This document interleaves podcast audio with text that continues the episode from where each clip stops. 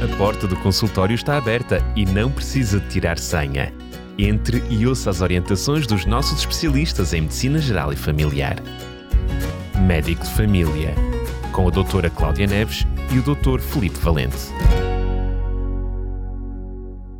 Volto a estar na sua companhia agora, como estava prometido, vamos ter mais um médico de família. Aqui os microfones da RCS abrem-se, este consultório abre-se para receber também, neste caso, hoje, o Dr. Filipe Valente, mais uma vez. Bem-vindo. Muito obrigado. É um prazer para mim estar convosco, em vossa companhia, visto que para mim é um grato prazer poder comunicar. Gosto muito de comunicar. Eu posso testemunhar que o que diz é verdadeiramente, passando o pleonasmo, verdade. Decidiu para o programa de hoje falar sobre saúde infantil. Eu posso começar já por me meter consigo que hum, a saúde infantil, ou seja, este primeiro contacto com a criança, para que seja realmente, uh, não, diria, não diria um sucesso, mas para que seja pelo ideal, tem que haver um, uma visitinha ao médico um pouquinho antes da ah, criança sim. já estar cá fora, não é? Sim, sim. O ideal é que isto esteja em perfeita conexão com a saúde materna, chamada saúde materna. E para a saúde materna já é necessário que haja um conhecimento anterior, antes da gravidez e depois conhecer a gravidez para ver o, enfim, o, o crescimento, o desenvolvimento do feto dentro da mãe e depois continuar a ver esse feto que depois passa a ser um ser vivo semelhante a nós, cá fora, e então ver as reações que tem, a forma como se está a desenvolver e, enfim, é, começar de um de um pequeno, enfim, de uma pequena abordagem, às vezes nós eh, temos imensas expectativas que muitas vezes podem sair goradas, ou então vamos ver que afinal fomos muito, como dizer, fomos tivemos uma visão muito pequena para aquilo que será um dia aquele ser novo que está aqui perante nós.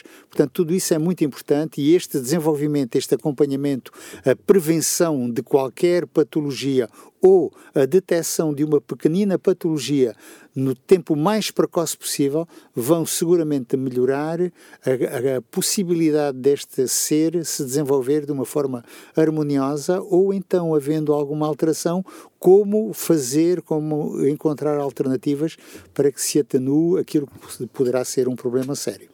Antes de, de, perguntar sobre a importância deste acompanhamento e destas consultas de saúde infantil, um dos papéis interessantes do conceito de médico e agora enfermeiro de família é a possibilidade de, conhecendo muitas vezes os hábitos da família, e temos que perceber que agora na área da saúde os determinantes, os fatores familiares são importantes para um estilo de vida, aliás, os da própria sociedade, mas conhecendo os hábitos dos pais é a melhor forma de começar a tratar e a prevenir os hábitos dos, das crianças que vamos ter pela frente, não é? Seguramente, seguramente, não é? E temos que ter em conta muitos aspectos que são perfeitamente uh, tolerados em termos de sociedade, mas que podem trazer consequências terríveis para um, um ser que se está a desenvolver. Eu falo nomeadamente, por exemplo, o uso do tabaco, o uso do álcool, o uso de drogas, o uso de determinados medicamentos que também podem interferir. Tudo isso é extremamente importante para que se possa evitar o aparecimento de um ser que já vem de si alterado mesmo antes de conhecer o, o dia, não é? Claro, exatamente. para além do historial clínico dos pais, que, que será até ter consequências hereditárias para a própria criança. Muito Sem bem, dúvida. vamos então perceber a pertinência, mesmo que a gente já tenha dado umas pinceladas sobre o assunto, qual é a pertinência do médico de família ter um acompanhamento continuado hum, destas crianças?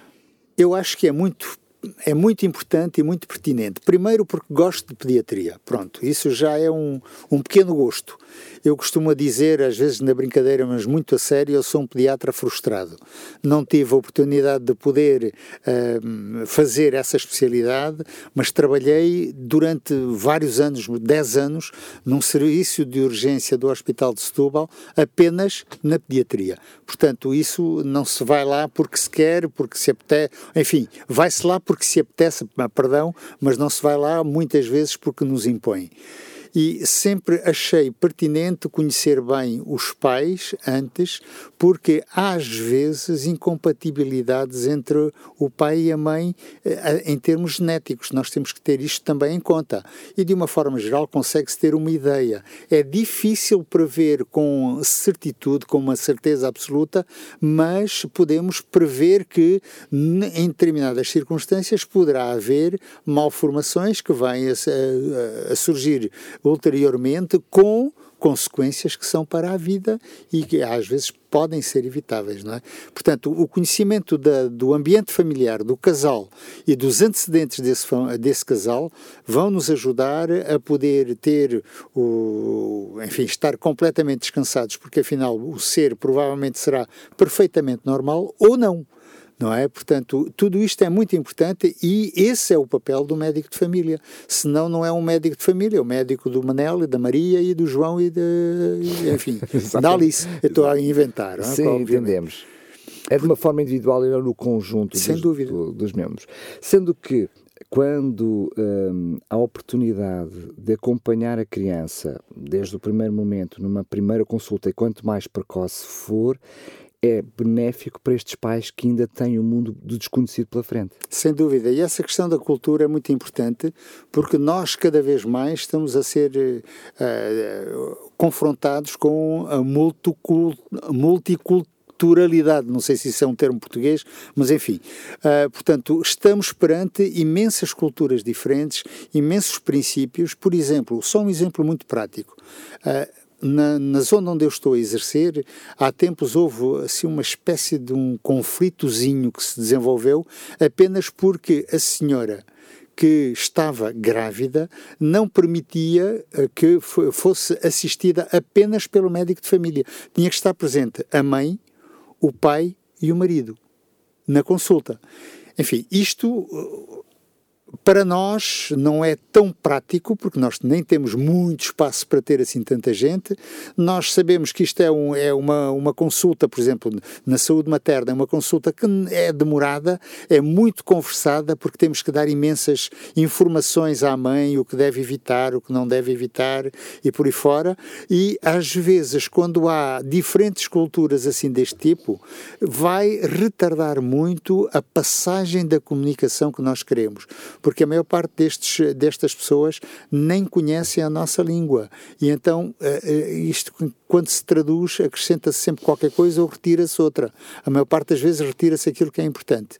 Portanto, há um grande risco nesse tipo. Agora, se estamos perfeitamente imbuídos no mesmo âmbito cultural, no mesmo grupo de, de, de, de princípios, de, de conhecimentos gerais, a coisa torna-se muito mais simples, mais fácil, e quando falamos de de, algo, a maior parte das pessoas já tem algum conhecimento ou Uh, têm dúvidas e aproveitam para retirá-las uh, perante nós, não é?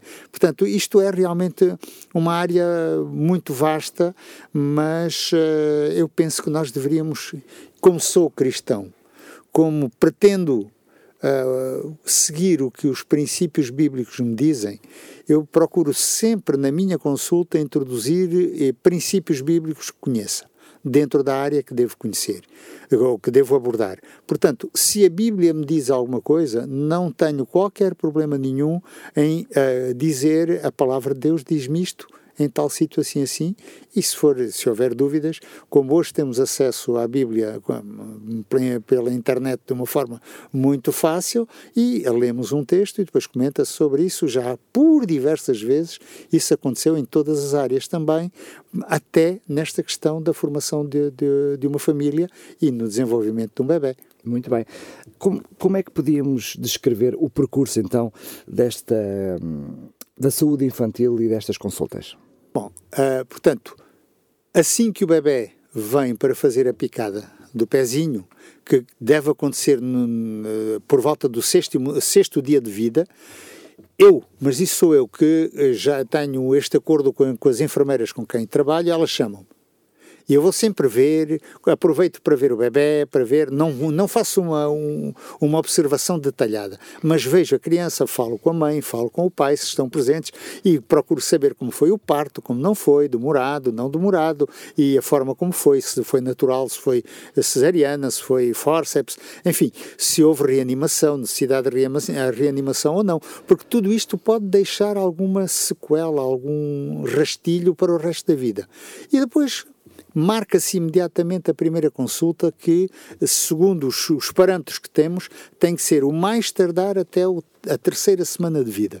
Eu geralmente é por volta da segunda semana de vida e se tenho, por exemplo, não tenho eh, espaço na consulta para fazer essa consulta, eu retiro uma, um jovem de, de 15 ou 16 anos que já partiu, já está numa idade bastante mais avançada e introduzo aquele que tem mais urgência ou emergência, porque é extraordinariamente importante nós vermos as crianças com muita regularidade, sobretudo nos primeiros dois anos de vida. Eu costumo alargar até aos três anos de vida, porque cientificamente sabe-se que as crianças, tudo quanto lhes entra na mente, na memória, até ao terceiro ano de vida, vai acompanhá-lo o resto da vida. Portanto, se nós pusermos maus princípios dentro de uma cabecinha desta, isto depois vai ser difícil retirar e mudar.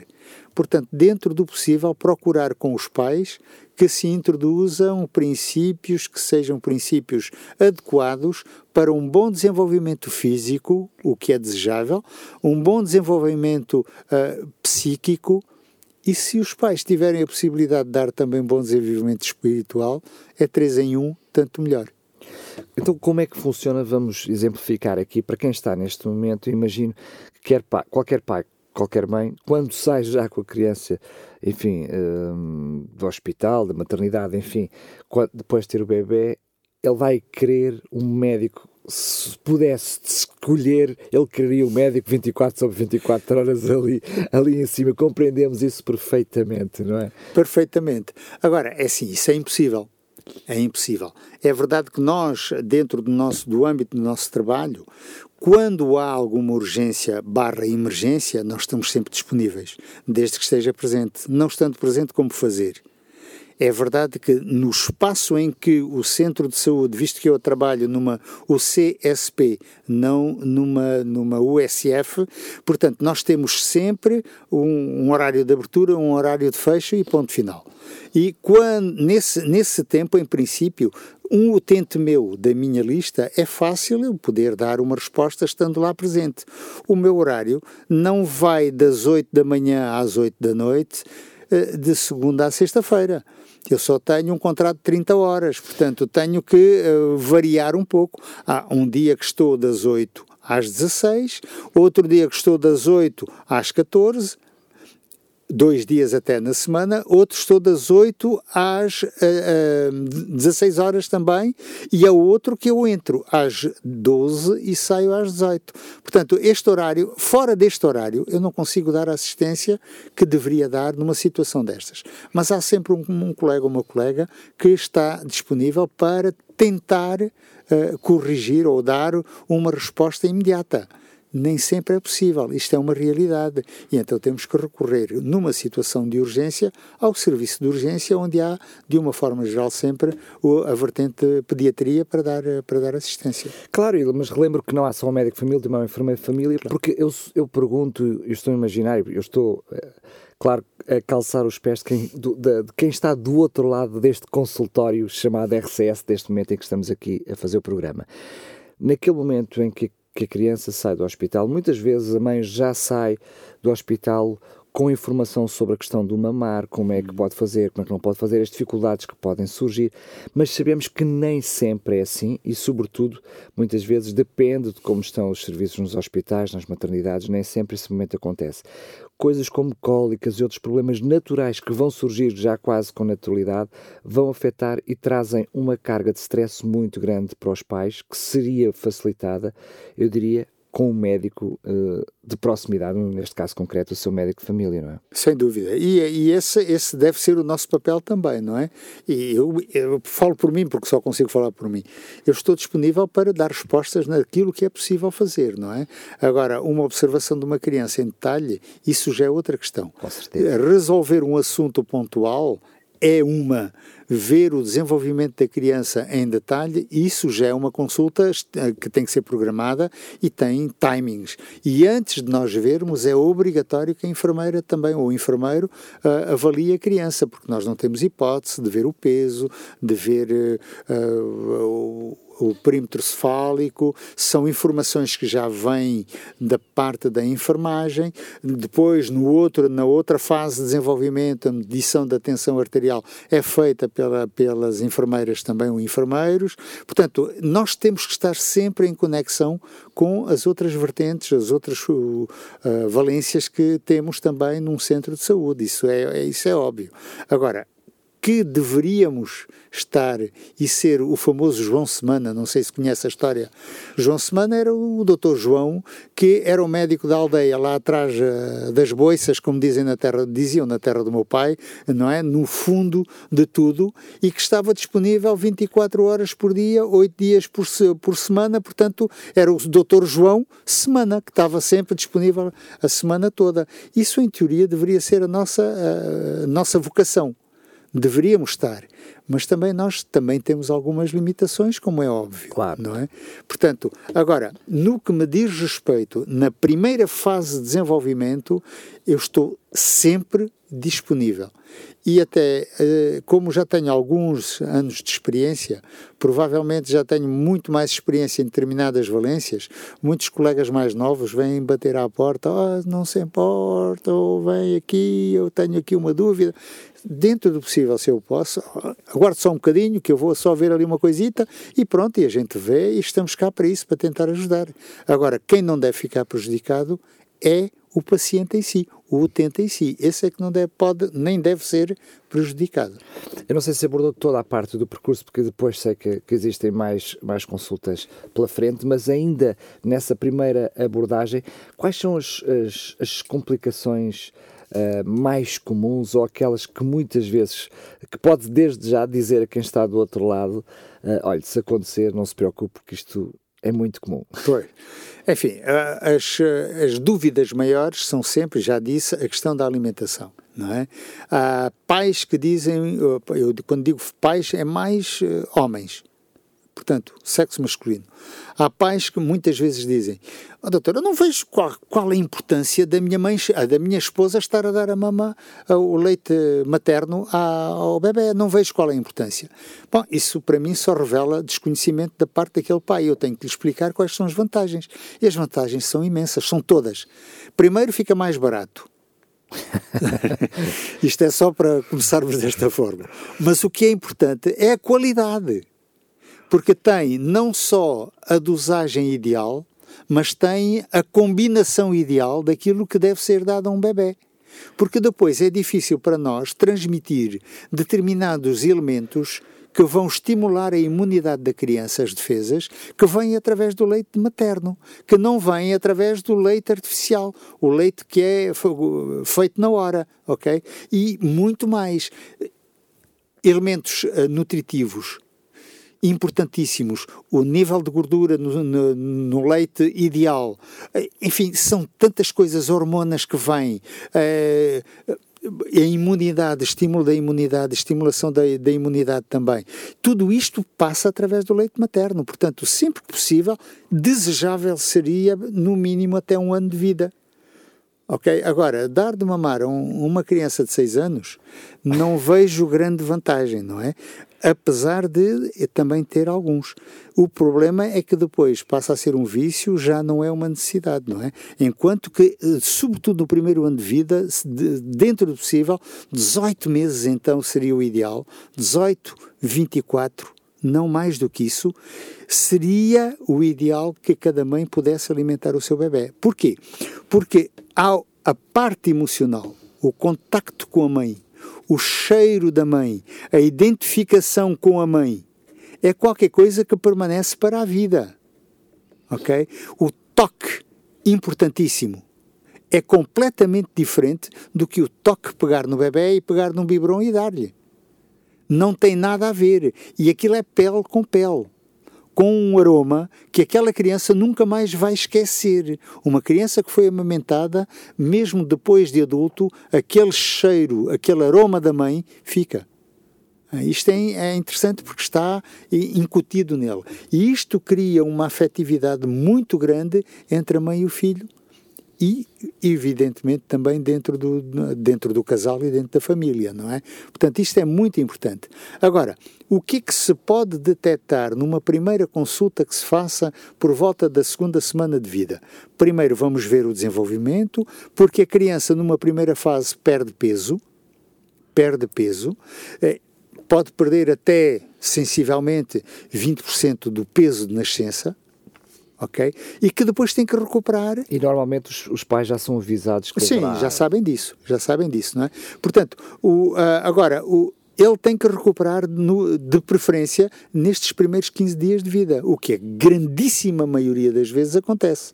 É? Portanto, nós temos que ter uma ideia, já com a informação que nos vem da maternidade, nasceu com X, e à saída, uns 3, 4, 5 dias depois, tinha Y, já tinha perdido algum peso, e depois, como vem fazer pesagem uh, na, no centro de saúde de uma forma regular, quando vem fazer a picada do, do pezinho, fazem a pesagem e, e o desenvolvimento da criança, depois tudo isto é registado e nós vemos como é que a criança está a recuperar. Sendo que essa questão muitas vezes também é mais um fator de stress e muitas vezes de muito grande stress para os pais, sobretudo se a criança não estiver dentro do tal percentil sim, sim. que supostamente os é pais poderiam achar que é o ideal.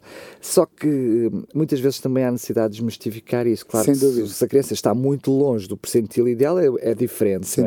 Também é um problema, porque eu diria que pais, avós, muitas vezes, ah, tios, são piores a, a, família toda corre atrás do percentil ideal, não é? Que é o 100 i, 100 i, quando o percentil 50 seria o melhor, ok?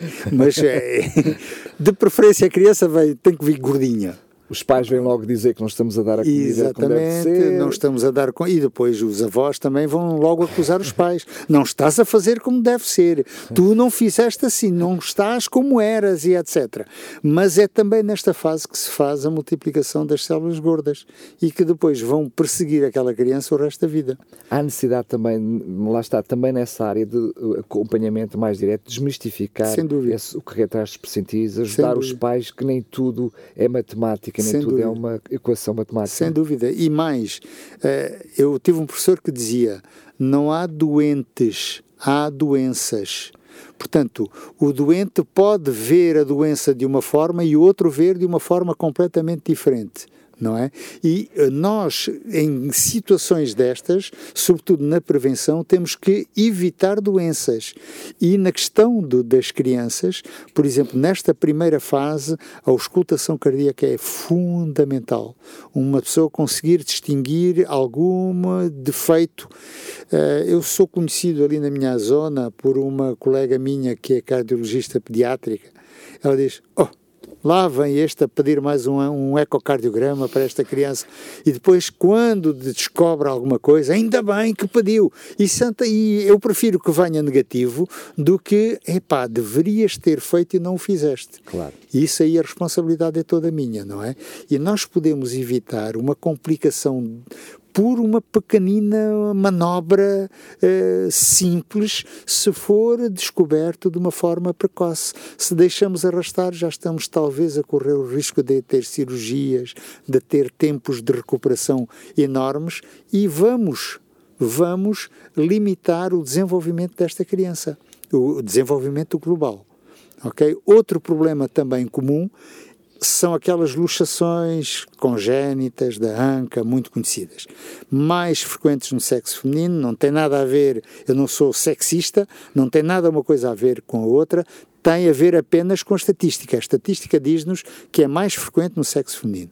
E isso é uma manobra muito simples de fazer. É a última que eu faço porque as crianças choram sempre. Portanto, agora vamos pô-la a chorar e vamos ver como é que chora. E é quando faço essa manobra ao nível da anca para ver se há para aí uma luxação congénita da anca. Porque havendo, tem que se fazer imobilização como deve ser o mais depressa possível para evitar depois necessidade de cirurgias ulteriores e complicações e etc, etc. Outra situação que também pode haver é a questão de ver se a criança tem a força de sucção necessária para poder mamar. Muitas vezes somos obrigados a dar leite artificial ou a pedir à mãe que faça a extração do leite e depois dá no biberon, porque as crianças não conseguem ter a força suficiente numa primeira fase. E isso consegue-se detectar logo no princípio. Enfim, há imensas coisas que nós vemos, os reflexos da criança são completamente diferentes. Por volta um mês, entre um mês e os dois meses, o primeiro e o segundo mês de vida desaparecem todos estes reflexos desaparecem, mas é muito interessante nós vermos como a criança reage. Eu habitualmente uh, gosto muito que os pais estejam presentes para depois explicar o que é que acontece. E às vezes eu faço determinadas perguntas aos pais e quando lhes explico o que é, eles dizem: Ah, mas eu vejo a criança a fazer isso com muita regularidade. Afinal, isto quer dizer que o meu filho ou a minha filha é normal. Exatamente. Agora, não quer dizer que uma outra criança que não tenha uma manifestação desse tipo que é anormal. Temos é que depois comprovar se há alguma anormalidade ou não. E esta primeira consulta é para mim uma das primeiras e das mais importantes que nós temos que ter. Agora, eu registro sempre no processo da criança. Tenho colegas que não o fazem.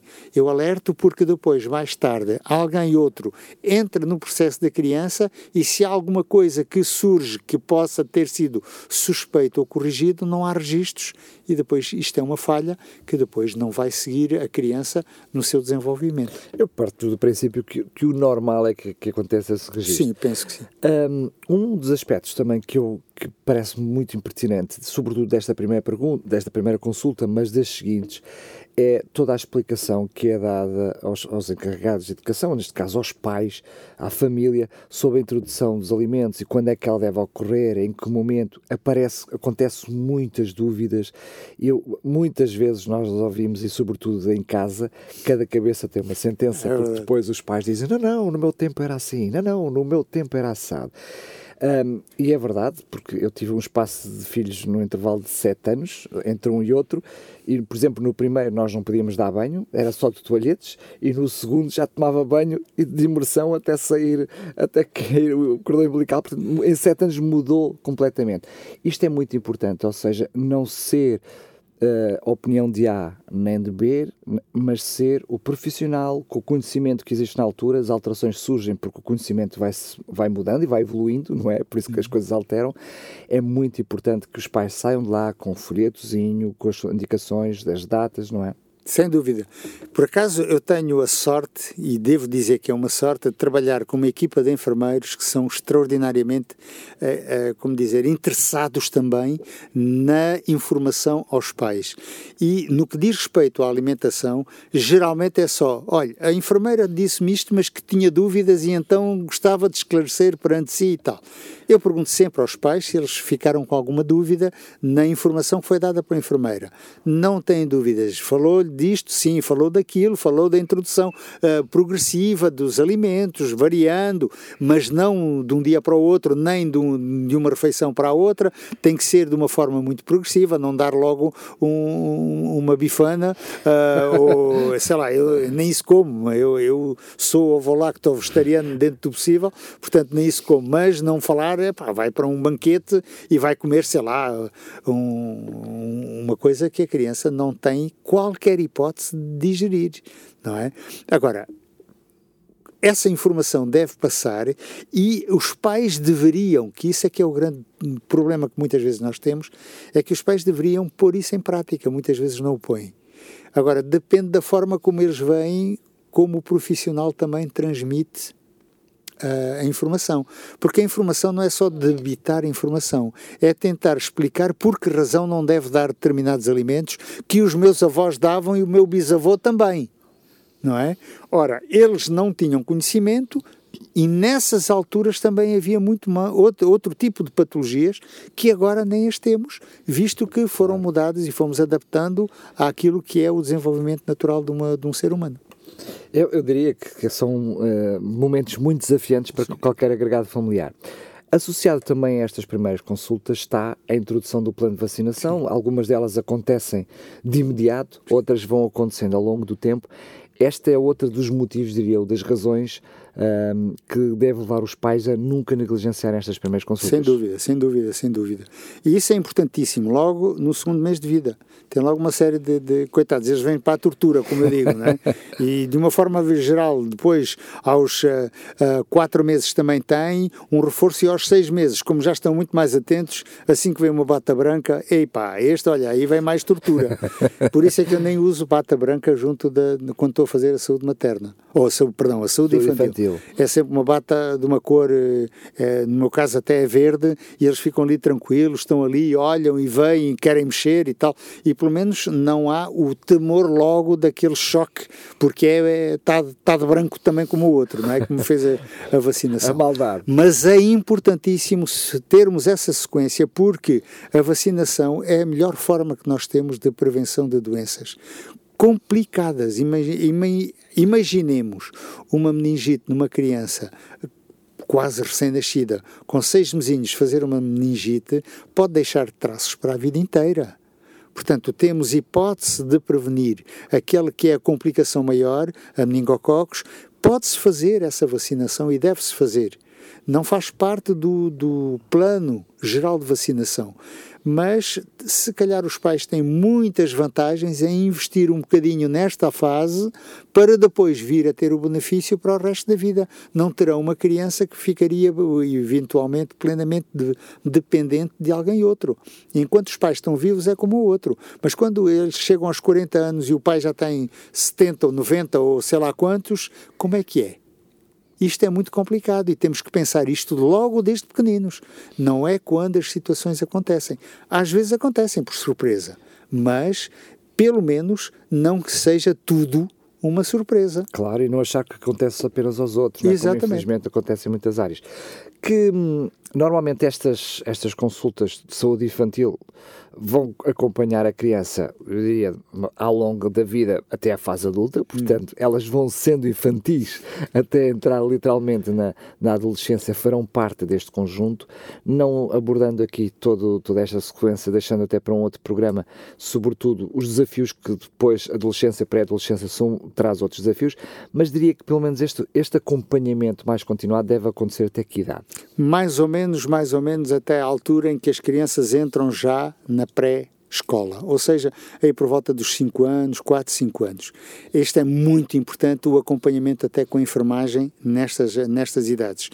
Nós, onde eu trabalho, tivemos agora com, com a, a, pandemia que tivemos, tivemos que cortar um bocadinho as consultas depois do segundo ano de vida, mas agora já retomamos outra vez as consultas de enfermagem para lhes darem outro tipo de, de informação também importante, que quer seja da higiene uh, pessoal, a higiene íntima, e, enfim, os cuidados básicos, quer seja na questão alimentar também, que deve-se ter muito cuidado também nesta fase porque uma criança que uh, engorda de uma forma desalmada nesta fase vai ter esse traço o resto da vida.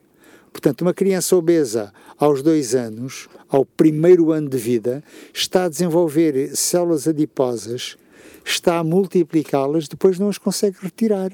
Depois, o emagrecer é diminuir o volume da célula gorda, mas a célula está lá. Exato. E isso vai dar problemas depois na adolescência, vai dar problemas depois na, na fase adulta, não é?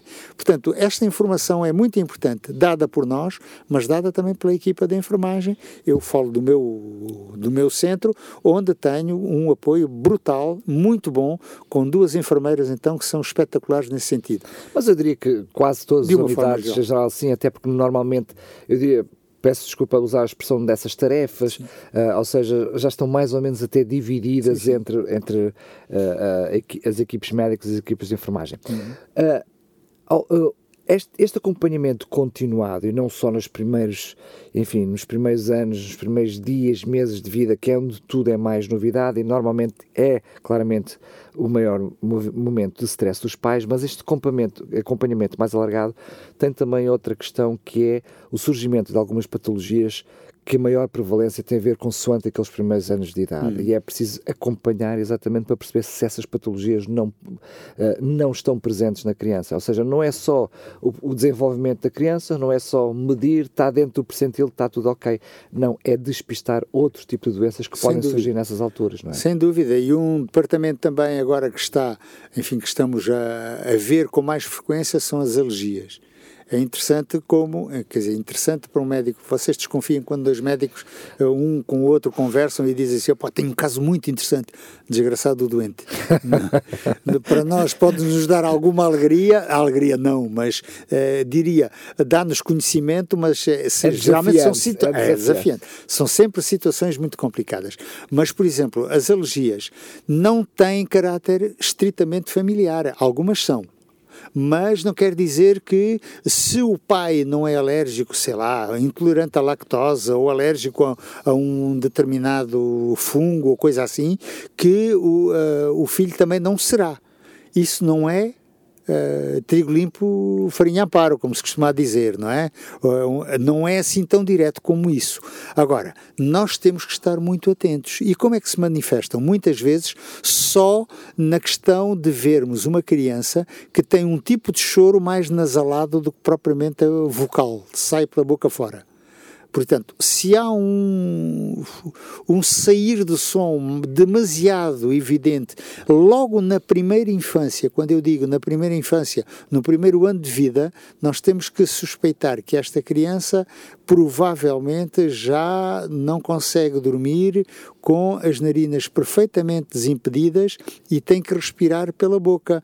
É uma criança que mais tarde terá muito mais probabilidades de ter patologias uh, de, do, do foro, foro respiratório, respiratório claro. e que poderíamos tentar ver se eventualmente não há não tem a ver com alguma coisa com a, com a alimentação, com o ambiente onde está inserido, com até alguma deformação, não é? Exatamente, não ou é até alguma malformação. Exatamente. Questões como as, as doenças do foro, do, do, do foro cardiovascular, sim, sim. diabetes, como falámos no, nos últimos programas, são também um, facilmente detectáveis nesses primeiros anos de, de, vida, sobretudo a diabetes tipo 1, mas uh, é por isso é importante estar sempre, sempre, não falhar, estar presente com o médico de família, fazer, um, fazer uma visitinha como quem vai ao shopping, entre aspas, permite uma expressão, ou seja, com essa simplicidade de saber que ir ao médico e estar a vigiar a criança, eu diria, é o primeiro passo para não ter problemas mais graves. Sem dúvida, e essa é a nossa tarefa. Essa é a nossa tarefa. Falou da diabetes. É muito interessante porque nestas fases a diabetes suspeita-se mais num bebê com menos de um ano de vida, quando a criança devora o leite e pede mais ainda e perde peso. Portanto, a alteração de peso tem a ver muitas vezes com esta questão da diabetes. Portanto, eh, não é uma criança obesa seguramente, porque a diabetes do, do jovem, a diabetes tipo 1, habitualmente são indivíduos fininhos, não é? Agora, podem vir depois a ser menos finos mais tarde, mas na primeira infância eles são, de uma forma geral, ok? Mas agora, a, a diabetes, por exemplo, é difícil detectar de uma só de um, numa numa aborda, numa primeira abordagem. Isso é extremamente difícil. Agora uma malformação de, de qualquer ordem por exemplo um pé um boto chamado pé boto isso devia se ver dever se haver imediatamente à nascença. Mas às vezes escapa também. E depois começamos a ver deformações. Isso é fácil entre aspas, ver-se, porque há ali uma, uma flacidez das articulações e há uma malformação, uma má postura e tudo mais, e a criança adota sempre essas posturas. Por exemplo, outra, outra situação que acontece, e estou-me a recordar de um caso específico, era uma criança que não conseguia estar deitada dos dois lados, era apenas de um lado só.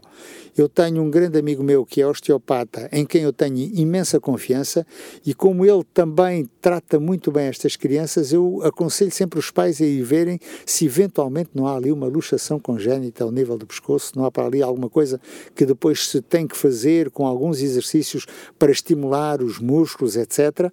E recordo-me desse caso que era uma criança que tinha um, uma cabeça demasiado grande e que eu pensei numa hidrocefalia, um, um problema na drenagem dos líquidos eh, de, que estão intracerebrais, mas achei uh, uh, bizarro haver mais de um lado que do outro achei aquilo um pouco fora do comum.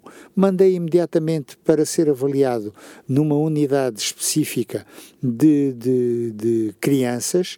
Eh, eh, era uma menina, é uma menina, foi avaliada e ela tinha um tumor intracraniano de nascença que estava a desenvolver-se muito. E ela foi operada, fez-se ali uma correção, a criança está lindamente linda, felizmente, não é?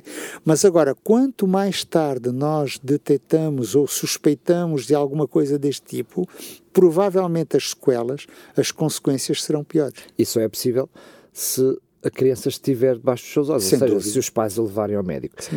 Sendo que junto, diria, no final desta fase ainda da consulta uh, de saúde infantil, sobretudo nessa fase pré-escolar, uh, uma visita ao médico para exames, eu diria, de uma primeira instância sobre a questão da audição, visão, sendo que muitas vezes é precisamente se é detectado ali alguma, se é perceptível ali algum problema, então depois para uma consulta de especialidade, mas até para isso é muito importante, antes da criança entrar no pré-escolar, ter a certeza absoluta que toda essa área está a ser vigiada. É? Sem dúvida. E falou na visão por exemplo, especificamente, é muito interessante porque isso nós já podemos ter alguma suspeita logo na consulta dos dois meses, até do primeiro mês, eventualmente. É isso, é a visão e a audição. E é muito simples, é muito simples. No primeiro mês de vida, para se ver se eventualmente a criança tem ou não uma audição, enfim, uh, desejável, basta perguntar aos pais, quando a criança está acordada, se eventualmente um próximo mais, mais próximo, ou irmão, ou mãe, ou pai, se aproxima e fala, vira a cabeça para, para ver de onde vem o som. Se a criança viva, vira, perdão, das duas uma. Ou antes, em duas situações já estou tranquilo. Primeiro, ouve. Segundo, reconhece a, a, o som. Portanto, é uma criança que, em princípio, já tem um desenvolvimento perfeitamente normal que é desejável. Agora, ele não pode estar o pai a dizer, meu querido, dá-me um beijinho, e ele levanta-se e vai lhe dar um beijinho. Obviamente que não vai conseguir fazer porque ainda não é, eh, não, não tem o desenvolvimento físico e psíquico para isso. Não estão desenvolvidas, claro. claro. Os avós é que gostam. Ah, eu fui lá e nem olhou para mim, não quis saber. Mas com quem é que a criança está mais? É com os pais. É natural que aquele som seja mais familiar. Agora, se há uma uma proximidade entre os, os, os parentes todos a criança reconhece aquelas vozes e reconhece o, até a silhueta, porque não consegue ver de uma forma muito clara, senão a partir dos seis meses, de uma forma mais clara. Portanto, eh, é natural que a criança reconheça e isso é tudo sinal, mais um dos sinais de bom desenvolvimento. Sendo que, eh, havendo a necessidade de fazer estes exames mais concretos, quer à vista, quer à audição, sobretudo na entrada para a escola, quantas histórias nós conhecemos de crianças que chegam à escola com dificuldades de visão que só quando já estão na escola é que são detectadas. E isso bastava um exame qualquer e alguns exames complementares, e isso acontece com referenciação médica. Ou seja, se for ao médico de família, pedir, visitar o médico, muitas vezes não está nas vossas mãos detectar uh, e fazer esses exames complementares numa consulta normal, hipótese, não tem hipótese, mas fazer a referenciação, marcar uma consulta de especialidade para que a criança seja vista, para que os pais estejam descansados Sim, para quando a criança entrar na escola. Eu vou dar só um caso concreto que é a minha neta e o meu neto. Eu tenho dois, eu tenho quatro netos, pronto. E uh, os dois mais velhos usam óculos. E a minha pequenina, a minha a menina, pequenina, ela vai fazer seis anos, uh, a minha Iris, que é a menina dos meus olhos, como eu costumo dizer, não é? Uh, inerente ao nome, a miúda tinha, na fase muito tenra da vida dela, um estrabismo. Portanto, um dos olhos ela metia para dentro e eu achei aquilo tão estranho. E eu fui o primeiro a ver. Foi o pediatra que viu, mas não detectou aquilo. Como é um pediatra que eu conheço muito bem, falei e disse: Reparaste no estrabismo convergente da minha, da minha neta, do olho esquerdo? Ele: Não, não vi. Imediatamente esse colega solicitou uma nova consulta e a minha filha foi com a filha para ver. E ele disse: Pá, realmente tens razão. Então foram, foi feita uma, uma avaliação, então a miúda tinha um déficit de visão muito acentuado naquele olho e pura e simplesmente ignorava o olho, ele não existe. Então, convergência está em repouso, aquele olho não via, só via do olho direito e mesmo esse já tinha uma deficiência. Quando a miúda tinha dois anos, ela foi muito precoce a começar a falar e a expressar e tudo mais, já a irmã dela é igual. Aquilo deve ser uh, material de casa, já não é? material de casa. A miúda o, começou a usar os óculos. A primeira coisa que ela me disse, vovô, agora a Iris vê bem. Epá, isso mexeu comigo, coitadinha. Se não detectamos isto, ela quando é que veria bem? Portanto, nós e temos que estar. consequências de E verdade, é verdade. Portanto, nós temos é que estar muito atentos e os pais também. Eu pergunto sempre aos pais: viram alguma coisa que vos chamou a atenção? Às vezes são as coisas, enfim, que não têm nada a ver com, com saúde, mas eu dou sempre relevo a tudo para se detectar ou, sobretudo, afastar qualquer malformação que possa estar presente. Imagino também que no, consulto, no seu consultório recebe uh, os pais, uh, a chamada família hiper preocupada, uh, mas esses são sempre preferíveis àqueles que não fazem vigilância, sem dúvida, não é? Sem dúvida. E isso é fácil também, porque esses que são hiper preocupáveis, como disse muito bem, são indivíduos que não faltam a nenhuma das, das consultas regulares. Os outros às vezes não vem, vem consulta do primeiro mês ou a primeira consulta da vida, nem é feita quando é assinalada, por volta das duas semanas, é logo agendado, mas não falta, eles não comparecem e depois aparecem no primeiro mês levam nas orelhas, porque eu dou, eu dou nas orelhas, e depois tem um ao segundo mês, já não vem, depois só vem quando tem ao, ao quarto mês ou ao sexto mês Isso e é por aí fora.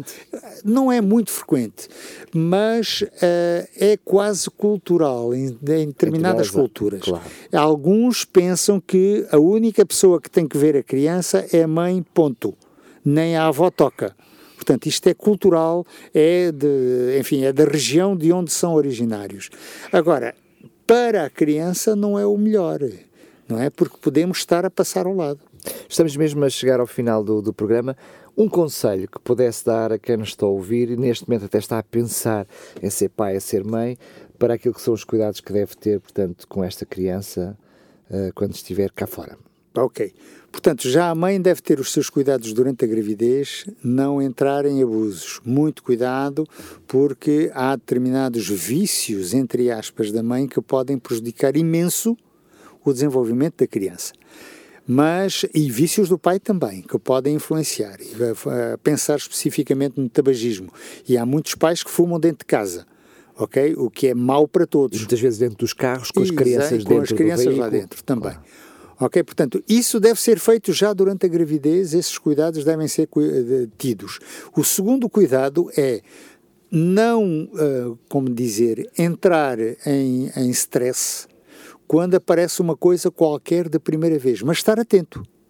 Por exemplo, aparece uma uma mancha qualquer no corpo e uh, uh, notam que essa mancha alastra um bocadinho estar atento. Não custa nada, hoje temos todos os meios para isso. Com o telemóvel, tira-se ali uma fotografia uh, de, olha, dia X era deste tamanho, dia Y já está maior, aqui estava rosado, ali já está bem vermelho e por aí fora. E veja, e, e associar isto, por exemplo, a outros sintomas, tal como uma agitação. A criança não está tranquila, não consegue dormir bem, etc. Não se alimenta convenientemente, chora de uma forma inusitada, não tem razão para. Portanto, tudo isso são pequeninos detalhes que podem nos dar muitas dicas para procurar saber se eventualmente há para aí alguma ou doença que aparece ou algo que já vem de nascença, não é?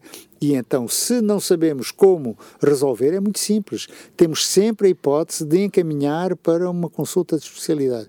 E temos aqui um hospital brutalmente, muitíssimo bom para isso, o Hospital Dona Estefânia, e que de uma forma geral dá boas respostas. Portanto, se é uma situação tão complicada assim, encaminhar para lá e seguramente vamos ter uma, uma resposta conveniente. Muito bem, Dr. Felipe Valente, como sempre, é um prazer. Voltamos a encontrar-nos no próximo programa. Até lá. Sempre ao dispor. Obrigado. A porta do consultório está aberta e não precisa de tirar senha. Entre e ouça as orientações dos nossos especialistas em Medicina Geral e Familiar. Médico de Família, com a doutora Cláudia Neves e o Dr. Felipe Valente.